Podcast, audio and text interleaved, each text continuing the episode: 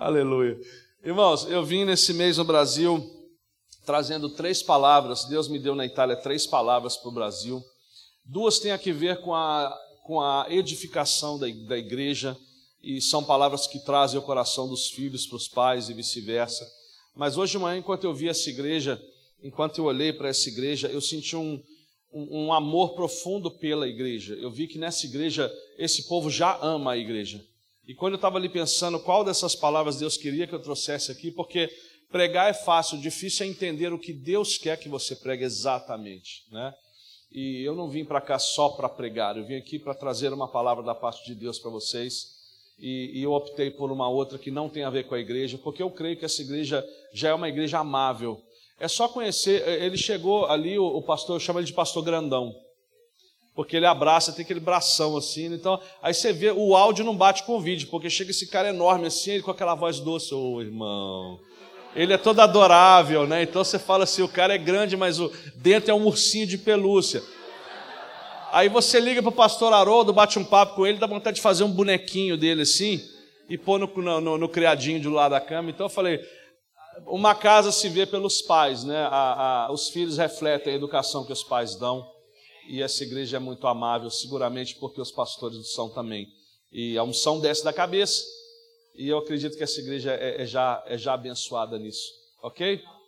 E ah, é, eu creio que uma coisa que nós temos que, que entender, eu queria deixar essa, esse encorajamento para vocês, é que é, tem uma história na Bíblia, no, em Atos dos Apóstolos, quando o apóstolo Paulo eles estão no meio de uma tempestade vindo de Creta, indo em direção a Roma, e é, a um certo ponto é, é, a tempestade fica muito forte, eles começam a jogar para fora do barco o, as, os aparelhos, a, a, os equipamentos, a comida, tudo. Eles começam a tentar fazer esse barco ficar mais leve para não afundar, e de repente chega o apóstolo Paulo e dá uma notícia e fala assim: irmãos, precisava ter me escutado quando eu disse para não partir de Creta, mas agora que partimos, saibam que a nave, o barco vai afundar.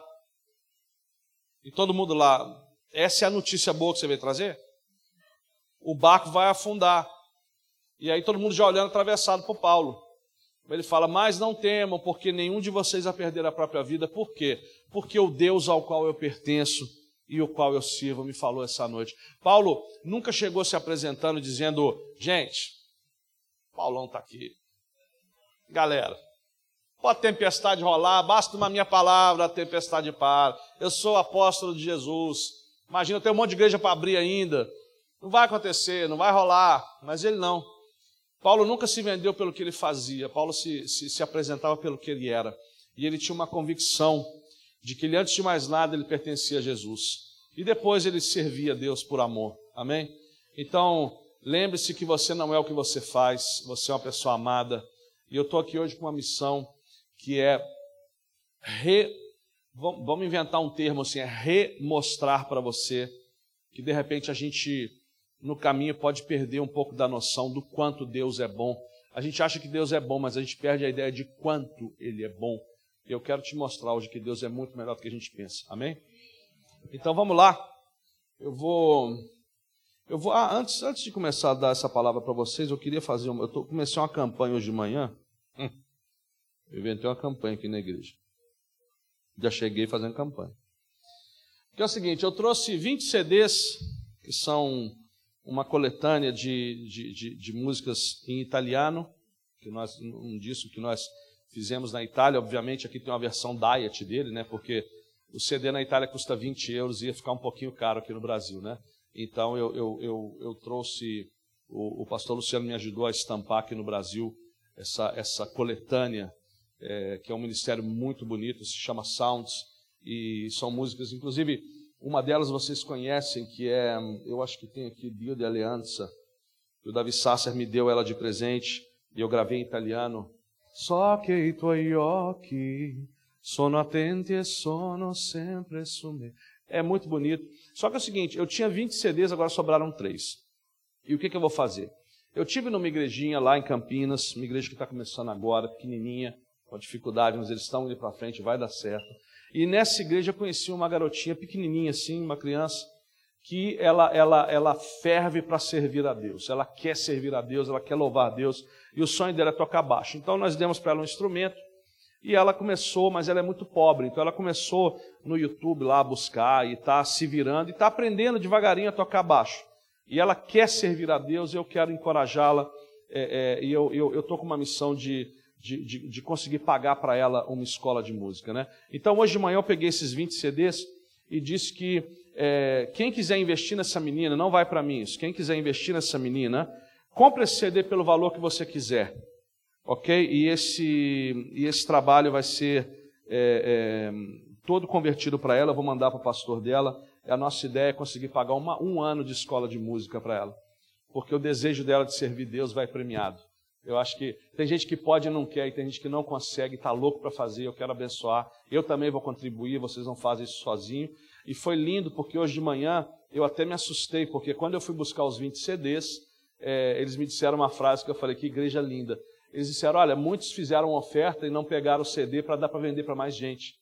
E eu fiquei impressionado, assim, de quanto vocês são realmente lindinhos. Então, muito obrigado. Sobraram três, sai no tapa aí vocês, e depois quem for mais forte ganha. Obviamente, não lutem com o pastor, porque ele vai ganhar. Ok. Então, vamos lá. É, eu, vou, eu vou ler com vocês em 1 Reis, o capítulo 17. Deixa que eu mesmo leio, porque eu vou contar uma história para vocês e eu, eu sou contador de histórias, então eu vou lendo e contando. 1 Reis 17 diz assim: Então Elias, o tesbita dos moradores de Gileade, disse a Acabe: Tão certo como vive o Senhor, Deus de Israel, perante cuja face estou, nem orvalho, nem chuva haverá nesses anos, segundo a minha palavra. Uma outra tradução diz assim: Até que eu não ordene. O cara é macho.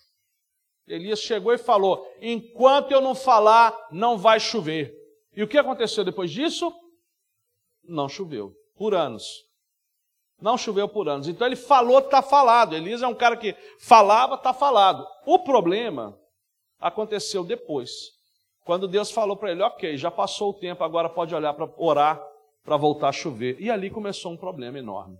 A Bíblia diz que Elias começou a orar, ele chegou a pôr a cabeça no meio do joelho, e ele implorava a Deus, intercedia, pedia, pelo amor de Deus, volta a chover nesse lugar, não acontecia nada. E ele com a cara no meio do joelho, de repente ele chama o servo dele e fala assim: sobe lá no alto do monte diga, me diga o que você viu.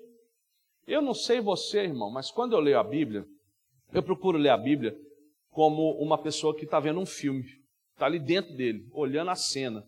E a gente fala assim, porque a gente tem maneira de ler. Aí o servo dele subiu no topo do monte e voltou.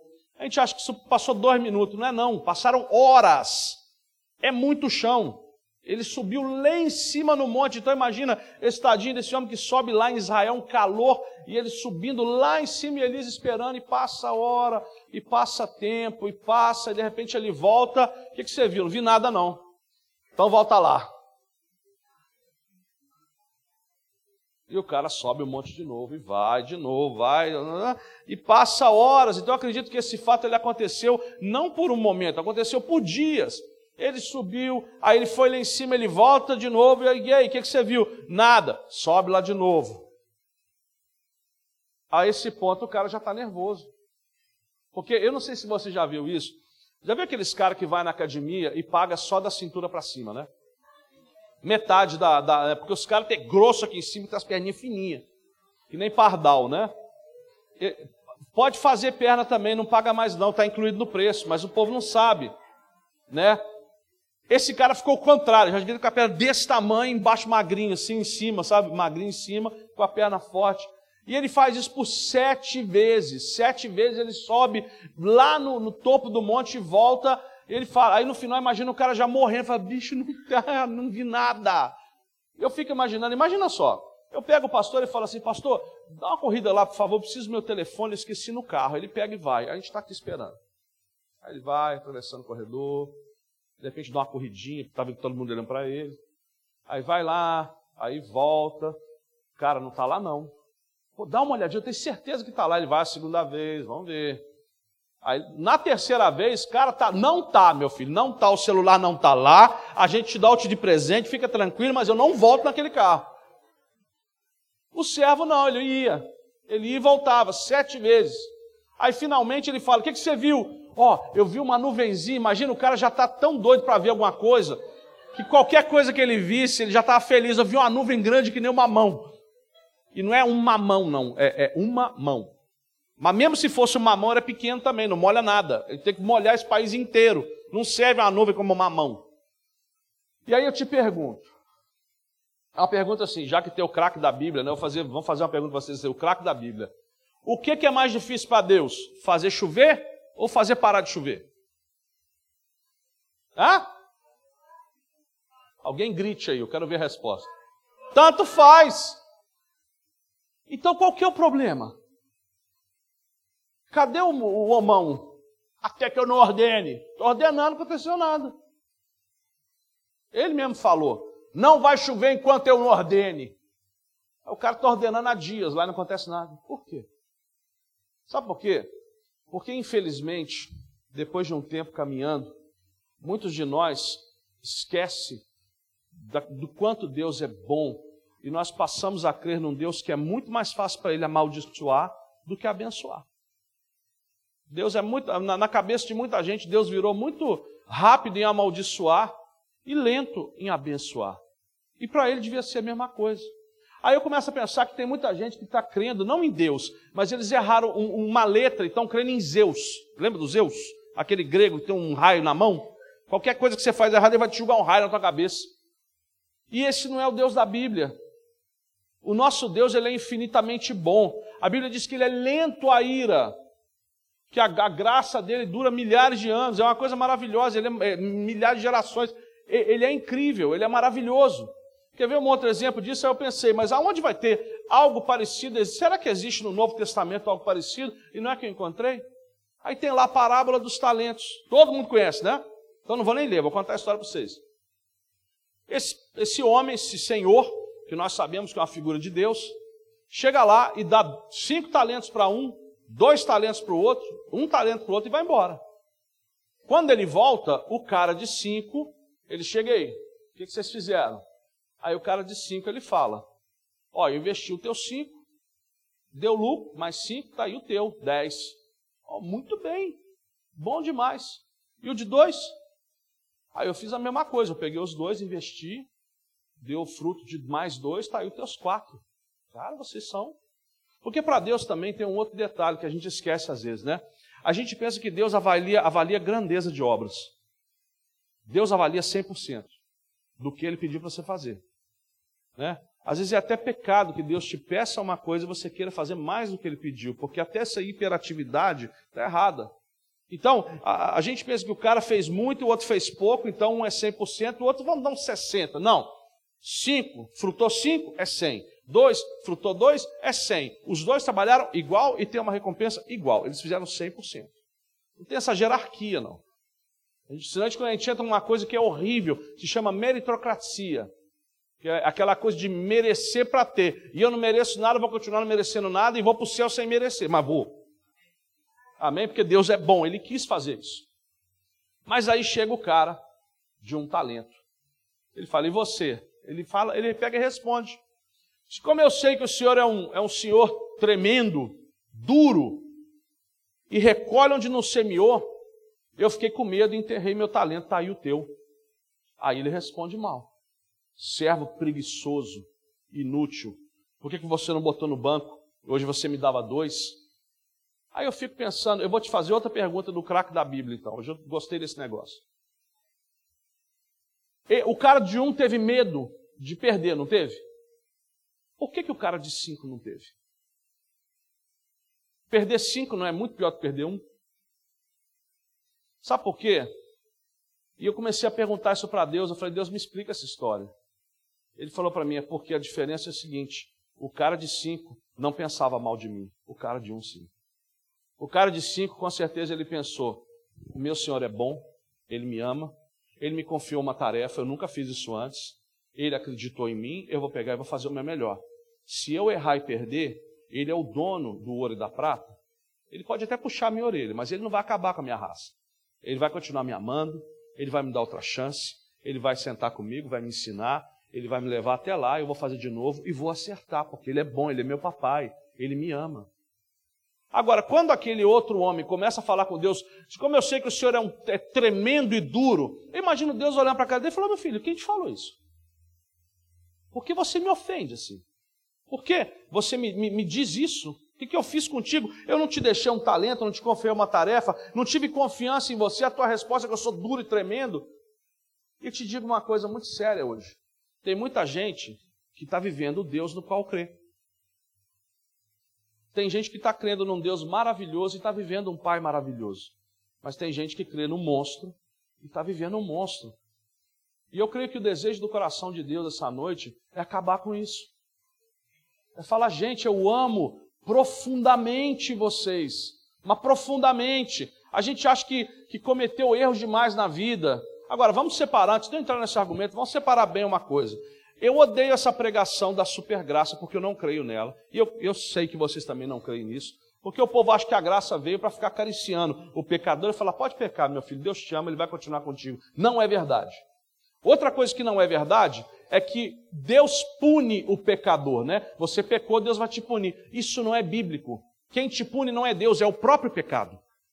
Você peca e colhe a consequência do pecado, então Deus não tem que fazer nada. Tem gente que fica aí amarrando Satanás, eu, no nome de Jesus, eu amarro o diabo. O diabo fica assim, cara, não fui eu. Eu prometo para você, eu estava no meu canto, você fez tudo sozinho. Ele fala, ah, eu amarro esse espírito, não sei o que. Eu quero, não fui eu, eu te juro. Eu estava lá, não sou onipresente que nem Deus, não. Eu estava lá do outro lado. A gente colhe, colhe aquilo que plantou. Mas Deus não precisa que a gente fique ali gritando com a cara no meio da perna, implorando, subindo um monte, para que Ele nos, nos ouça. Ele é muito melhor do que isso.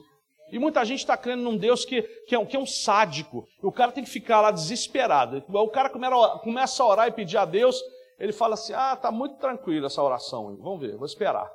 Aí vai passando o tempo, aí o cara vai ficando meio assim: Deus, pelo amor de Deus.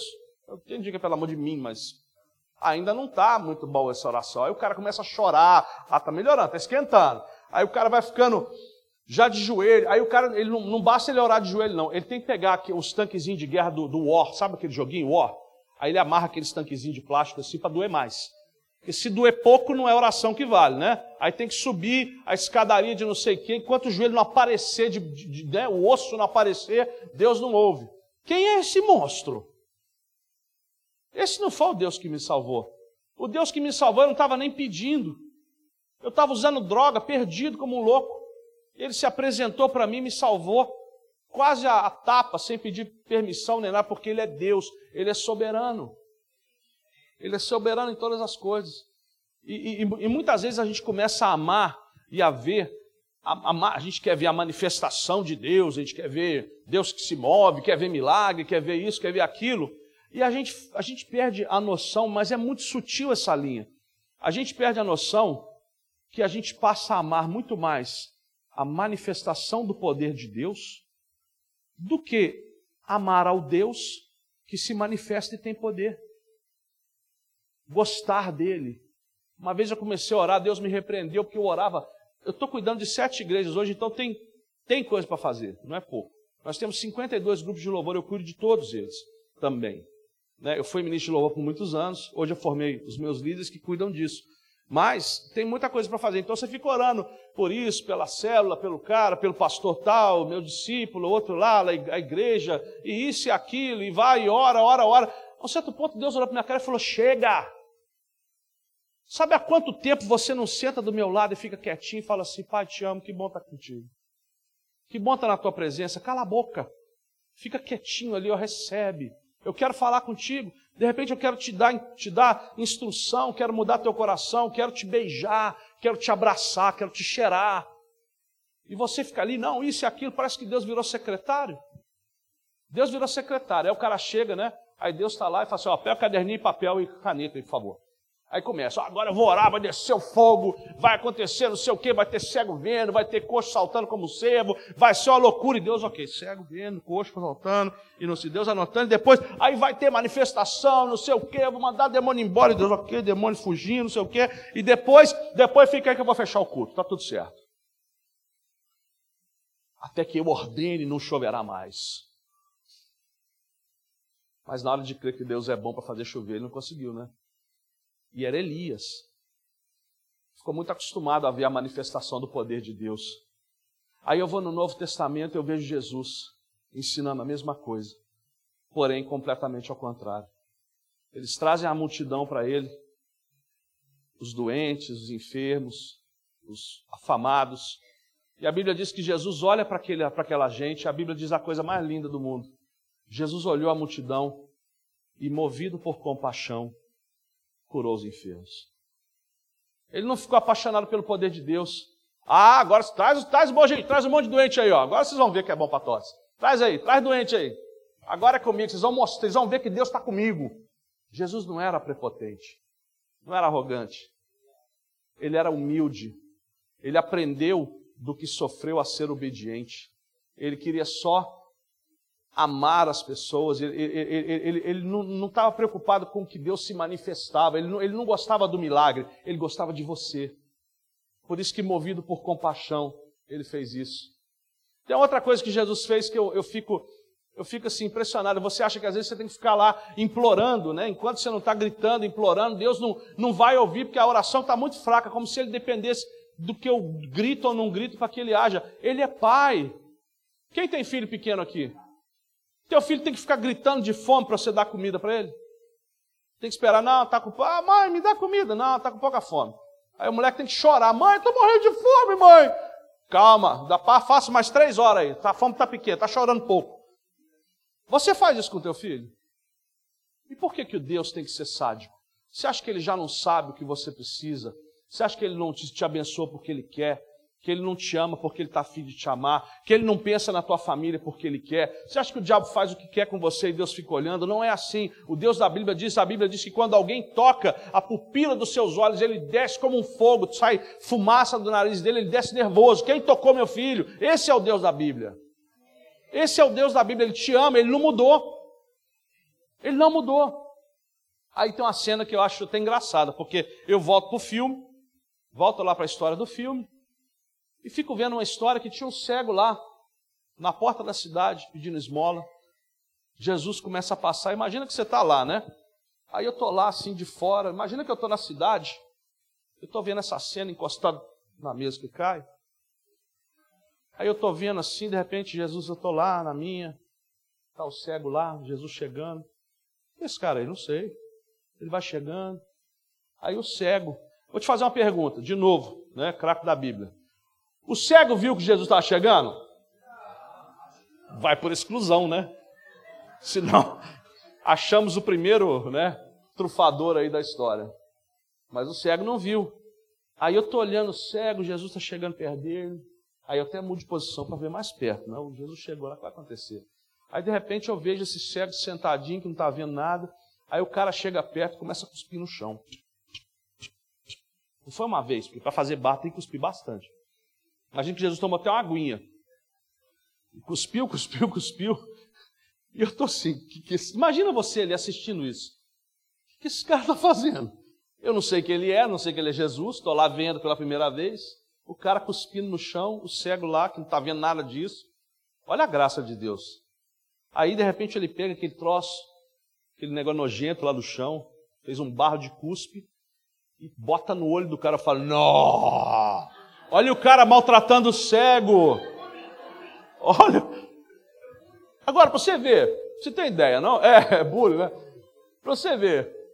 Deus é tão delicado que ele só fez esse milagre com o cego. Você imagina, imagina assim, ó, imagina se o cara era mudo. A mesma cena, tu tá lá vendo, o mudo tá lá, hum, hum, pedindo esmola, sem falar. Hum, hum, hum, hum. Aí Jesus vem chegando, deixa comigo.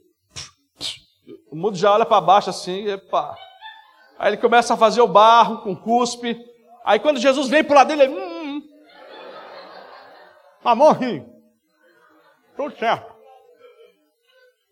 Deus é tão bom, Ele é tão bom, que até para fazer milagre, Ele faz um milagre nojento com um cara que não está vendo. Por quê? O que o olho não vê, o coração não sente.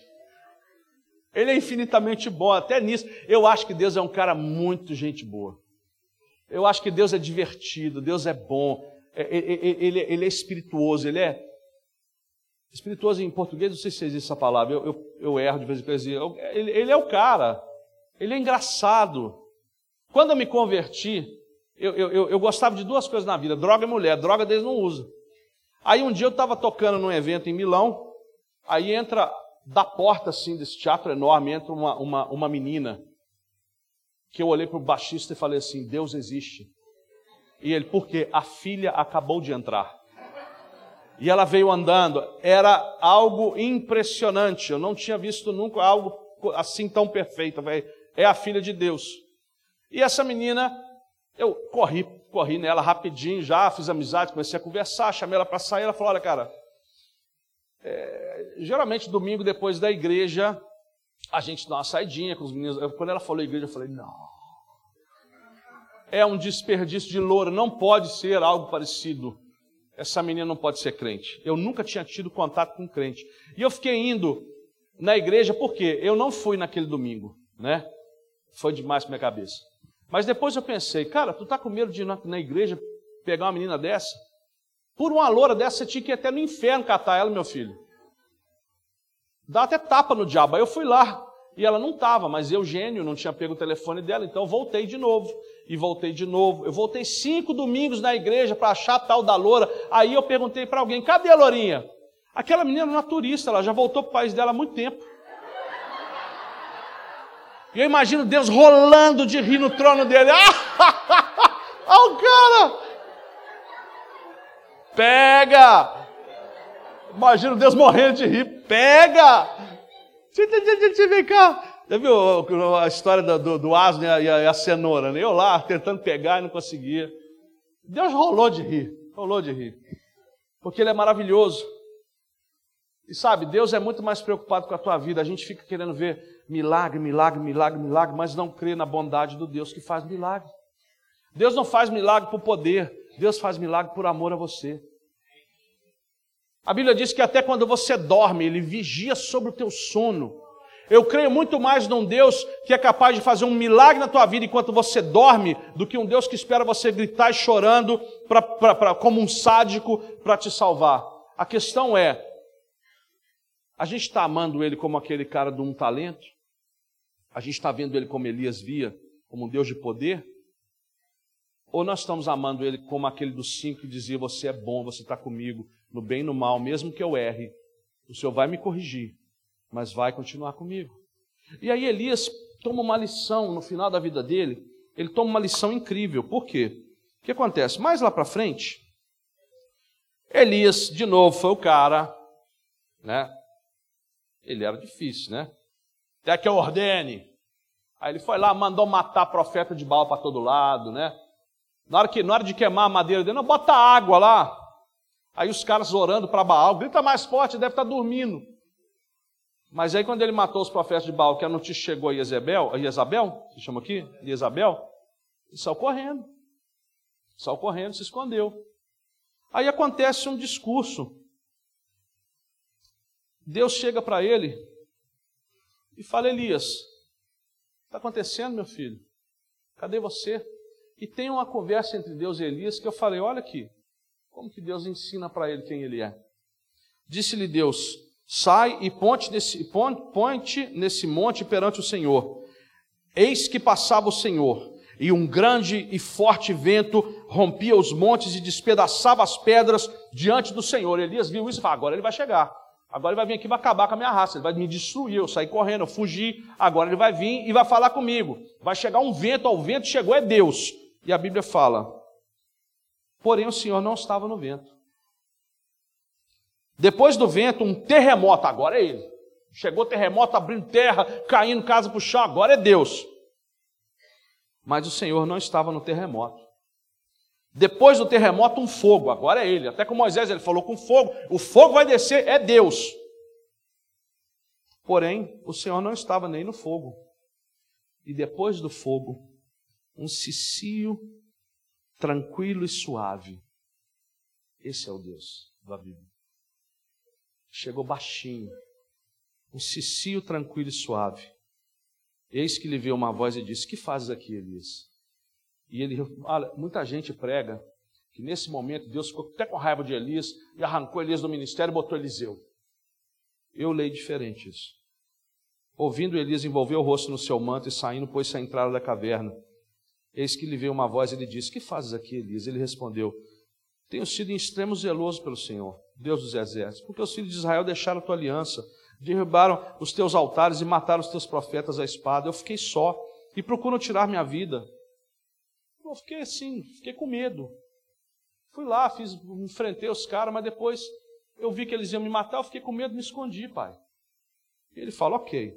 Disse-lhe o Senhor: Vai, faz assim, vai, volta ao teu caminho para o deserto de Damasco, e chegando lá, um Jazael sobre rei de Síria, a Jeú, filho de Ninse, Girais, rei sobre Israel, e também Eliseu, filho de Safate, de Abel Meolá, um Girais profeta em teu lugar.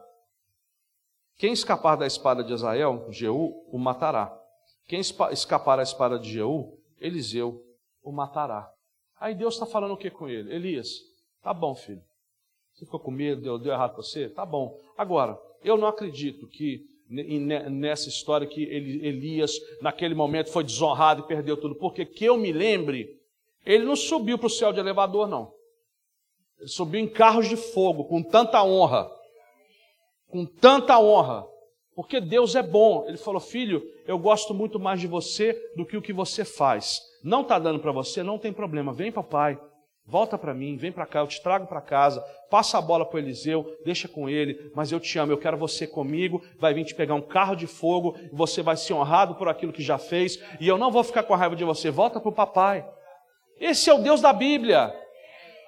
A gente tem que parar com essa história de Deus do poder. Deus tem poder, mas Ele é bom. O, o, o grande lance de Deus é, é que Ele é bom, não que Ele tem poder. E aí você vai ver milagre. Você vai ver muito mais milagre assim, porque ele é maravilhoso. Eu fico pensando, gente, a passagem mais curta da Bíblia, e Jesus chorou. Por quê? Por que, Jesus chorou? Já pensou nisso? Por que, Jesus chorou? Porque a Bíblia conta uma história o que ele era amigo de Lázaro, das duas irmãs, então ele está lá, longe. Aí de repente chega alguém da, da parte deles e fala assim: Ó, o teu, o teu amigo Lázaro está morrendo. Volta para lá que eu estou chegando. Aí o cara volta, só que o que ele faz? Fica dois dias parado. Eu não sei você, mas já chega alguém e fala assim: ó, pastor, teu amigo está morrendo, pode deixar que eu estou indo. Antes eu vou pregar lá em Joinville, vou fazer uns dois cultos lá em Curitiba, depois eu venho. E que raça de pastor é esse? Aí ele pega e tá, finalmente ele decide, aí ele está passando por uma cidade, tem uma multidão, todo mundo encostando nele, de repente ele para. Quem me tocou? Mas que quem te tocou, criatura? O cara está morrendo. Você já ficou dois dias lá, ainda quem te tocou? Não interessa, corre lá. Uma, um poder saiu de mim. Tá brincando, tá falando sério. Eu já estava com raiva naquele momento ali.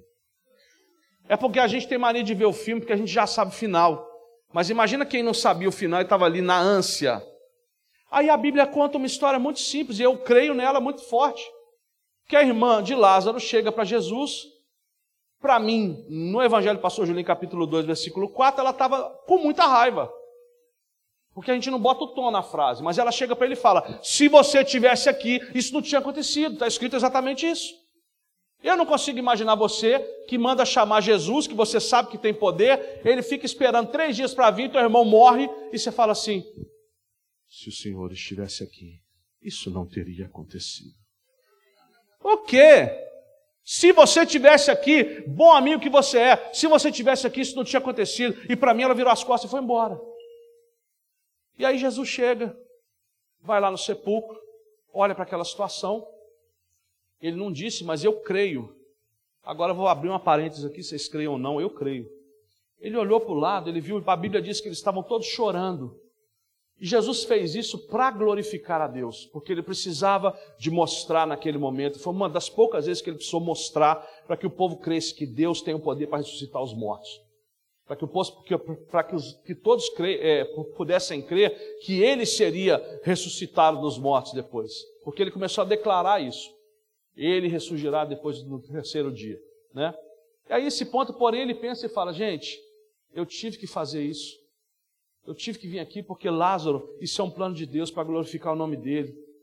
Mas eu sinto muito que eu tenha causado isso no teu coração, Marta, Maria, pessoal aí. Desculpa. Tipo, é triste para mim. Eu sei que agora eu vou ressuscitar o cara, ele vai sair da tumba, vai ser uma festa. Mas nesse meio tempo vocês já sofreram e a culpa é minha. E Jesus chorou. Porque ele ama assim. Aquele pouquinho de mal que ele teve que fazer por um bem muito maior, ele fez ele chorar. Aí você pensa que se você vacilar na oração, outro dia eu estava numa igreja e tinha uma irmã com, com, com um problema no pâncreas, e a outra irmã orou pelo fígado. E perto de mim tinha uma mulher que falou assim: Isso, oração não vai dar certo. Eu olhei para a cara dela e falei: Que isso, criatura? Você acha que Deus não sabe anatomia? Esse monstro que você crê não é o meu Deus, porque você acha que, que, que porque eu falei pâncreas e era fígado, ele fala: Ah, meu irmão, perdeu o milagre, dançou. Próximo. Está com o numerinho, igual padaria, né? Número 47, 46 rodou. Acabou, meu filho, perdeu. Não é. Eu não creio nesse monstro, eu não consigo crer nisso. Não sei você, mas eu não creio nisso. E eu vim aqui hoje à noite, eu vim aqui hoje de manhã para te dizer em qual Deus você está crendo. Qual é o Deus que você que você é, profere? Qual é o Deus que você adora? Qual é o Deus que você crê? O meu, ele é bom. Eu já vacilei muitas vezes, já pequei muitas vezes. Ele já me deu tanto tapa. Eu tinha cabelo comprido, tinha rabinho de burro. A gente diz lá em Milão que metade foi a pastora Rosélia que arrancou, metade foi o Espírito Santo. Mas eu estou vivo e estou pregando o Evangelho. Paulo era terrível. E Jesus era tão bom, gente. Você imagina ele subindo na cruz. Aí ele olha da cruz assim, ele olha para baixo e fala: Gente, cadê o povo? Depois de tanto tempo caminhando comigo, cadê Pedro? Cadê Luca? Cadê Marco? Cadê o povo? Cadê a galera? Ficou o quê? A mãe, se nem a mãe vem no teu enterro, meu amigo, você está tá acabado. A prostituta, porque era grata, gratidão, motor incrível para o coração. E o garotinho, tinha nem que falar, ah, João era o apóstolo fiel, não era nada. Ele tinha 16 anos, ninguém ligava para ele não. Para soldado romano, moleque era moleque, eles nem olhavam para ele, ficava lá desapercebido. Ninguém cuidava de João. Então ele estava lá, e Jesus podia falar, cadê esse povo? Ele não pensa nisso. Ele fala: vou aproveitar que não veio ninguém, vou salvar um ladrão aqui rapidinho, né? Morrendo de dor, porque se Jesus dizer Firelli todo penteado é uma mentira. E aí o que ele faz? Ele olha para baixo e fala: Padre, perdoa-os, porque eles não sabem o que fazem. Você já matou Jesus? O pior que você tenha feito na tua vida, tu já matou, já, já, já furou Jesus com a lança? Porque o cara que fez isso, ele perdoou. Ele pode perdoar qualquer coisa. Às vezes a gente se afasta de Deus porque a gente continua a viver no erro. Isso é errado. Abusar de Deus é uma coisa que vai ter consequências. Você vai se afastar dele. Quando Adão peca, Deus caminhando no jardim, que ele fala? Adão, cadê você? Por que ele não perguntou a Adão o que você fez?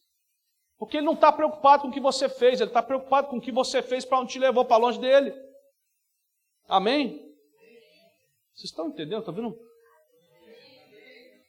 vocês estão refletindo? Ah, ok, porque eu não sei. Eu, tô... eu quero concluir te dando uma ideia mais forte ainda disso. Isaías 41, escuta isso. Porque eu, o Senhor teu Deus, te tomo pela tua mão direita e te digo: não temas, não temas, ó vermezinho de Jacó, ó povozinho de Israel. Eu aqui já brigava com ele. Você vem pedir ajuda para o cara, ele te chama de verme. É sério, está escrito: não tema vermezinho de Israel. Eu vim pedir ajuda, você me chama de verme. Por que, que eu fiz, meu? Já estou tô, tô acabado sozinho, você ainda vem acabar com a história pior ainda. Por que, que você me chamou de verme? Por que, que ele chamou o povo de verme? Já pensou nisso? Aí Deus falou comigo: vai lá procurar, meu filho, vou te ensinar uma coisa. Eu fui lá na Bíblia e comecei a procurar esse verme.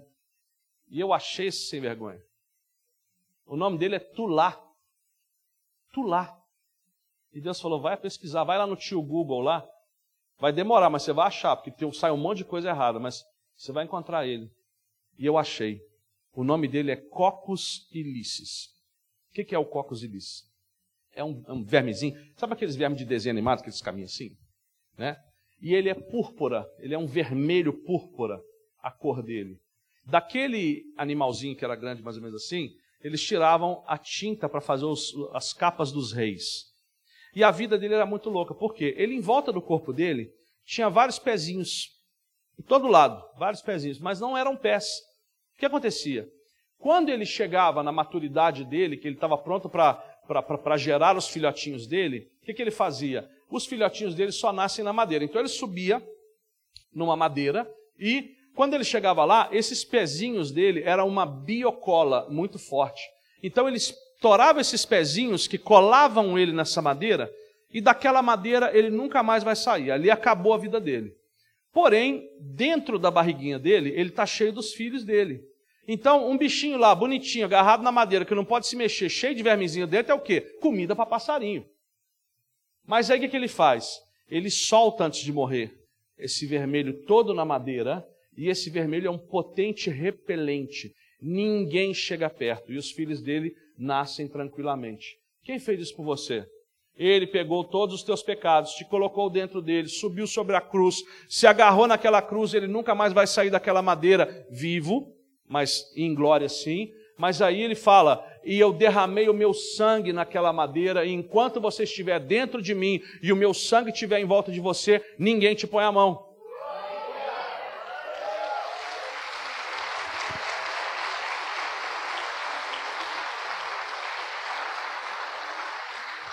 Gente, para concluir, eu digo só uma coisa: até quando Deus te chama de verme, é bom. A gente tem que voltar a crer nesse Deus. O outro se chama Zeus, não é ele. Troca essa letra aí. Volte a adorar um Deus que te ama. E quando você não amar a Deus, eu vou te dar uma dica. A última dica do dia, senão a gente sai. Hoje de manhã eu furei 15 minutos, agora eu estou só Ainda não furei, não, mas os 10 vai rolar. Pode ser? Vocês aguentam a fome aí? Quer falar mesmo? eu esqueci realmente o que ia falar. Ah? ah, sim! A última dica, obrigado. Aí, viu que vocês estão atentos? Isso é bom. Gente, nós lemos o Salmo 23. O que, que o Salmo 23 diz? Todo mundo sabe, vai lá. Todo mundo pensa em dinheiro. No Ocidente, todo mundo pensa em dinheiro. Aí o mesmo cara que declara, o Senhor é meu pastor e nada me faltará, chega na igreja e fala, ah, não estou sentindo a presença de Deus. Deus não me fala mais. Será que Deus me ama? A gente tem que entender que esse salmo não fala de grana.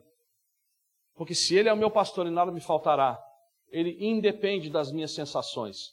Ele independe que eu sinta ou não, ele independe que eu queira ou não, ele é porque ele é. Ele é o meu pastor e nada me faltará. Então, quando eu venho na presença dele, não me falta a presença dele, mesmo que eu não sinta, ele está ali. Onde dois ou mais estão reunidos no meu nome, eu estarei no meio deles. O amor dele não me falta, o perdão dele não me falta, o carinho dele não me falta, o socorro dele não me falta, porque o Senhor é meu pastor e nada me faltará. A gente tem que aprender que Deus não vive de sensação e Deus não muda de acordo com a tua circunstância. Deus ele muda a circunstância circunstância. Amém? Então, se você não está afim, se você está triste, tem gente que fala assim: ah, hoje eu estou com tanta raiva que eu nem, nem tenho cara para ir na igreja. É igual um cara falar assim: hoje eu estou tão doente que eu nem vou no hospital. Desculpa falar, mas a gente é meio burrinho de vez em quando, não é, gente? Fala a verdade. Só de vez em quando, uma vez por ano. Comigo acontece mais, mas vocês não. Aqui em Blumenau, eu fiquei sabendo que a galera é fera. Galera em Blumenau é fera. Tirando pastor Haroldo, é tudo fera. E eu queria te convidar, antes de concluir esse tempo, antes de estragar o louvor, que está, hoje de manhã eu falei essa besteira depois do louvor e eu me arrependi, porque foi um momento tão bonito. É, eu gostaria de manter contato com vocês, mas ninguém me encontra. Então, quando eu venho no Brasil, eu saio daqui sempre eu tenho uma crise de afeto. Porque ninguém me acha no Instagram, eu falo, mas ninguém gostou de mim. Não é isso. É porque eu não me chamo Julinho. Não é o meu nome. Meu nome é Julim, com M de Maria, Julim Barbosa. Então, se você puder, vai lá, me encontre. Eu creio que Deus vai fazer coisas incríveis na vida de vocês. Eu creio que essa palavra vai trazer libertação para muita gente, vai abrir o coração de muita gente, vai trazer muita gente fria para o altar de Deus. Isso eu quero saber. Vai lá, manda uma mensagem privada para mim, escreve. Eu tenho recebido centenas, essa viagem foi linda. Eu tenho recebido centenas de mensagens de gente que, que, que aconteceram coisas incríveis. Teve um cara que tinha saído de casa há meses e depois dessa palavra ele voltou para casa. Tem coisas assim que Deus está libertando e eu quero saber. Me encoraje, me encontre lá, Jolim Barbosa, ok? Mas antes disso, eu quero te convidar a adorar Deus comigo. Nós vamos até apagar a luz um pouquinho, eu vou chamar o grupo aqui para adorarmos juntos. E eu quero concluir esse tempo adorando Deus junto com vocês. Migão, pode dar um reverbzinho no microfone aí? Eu vou te convidar a ficar de pé.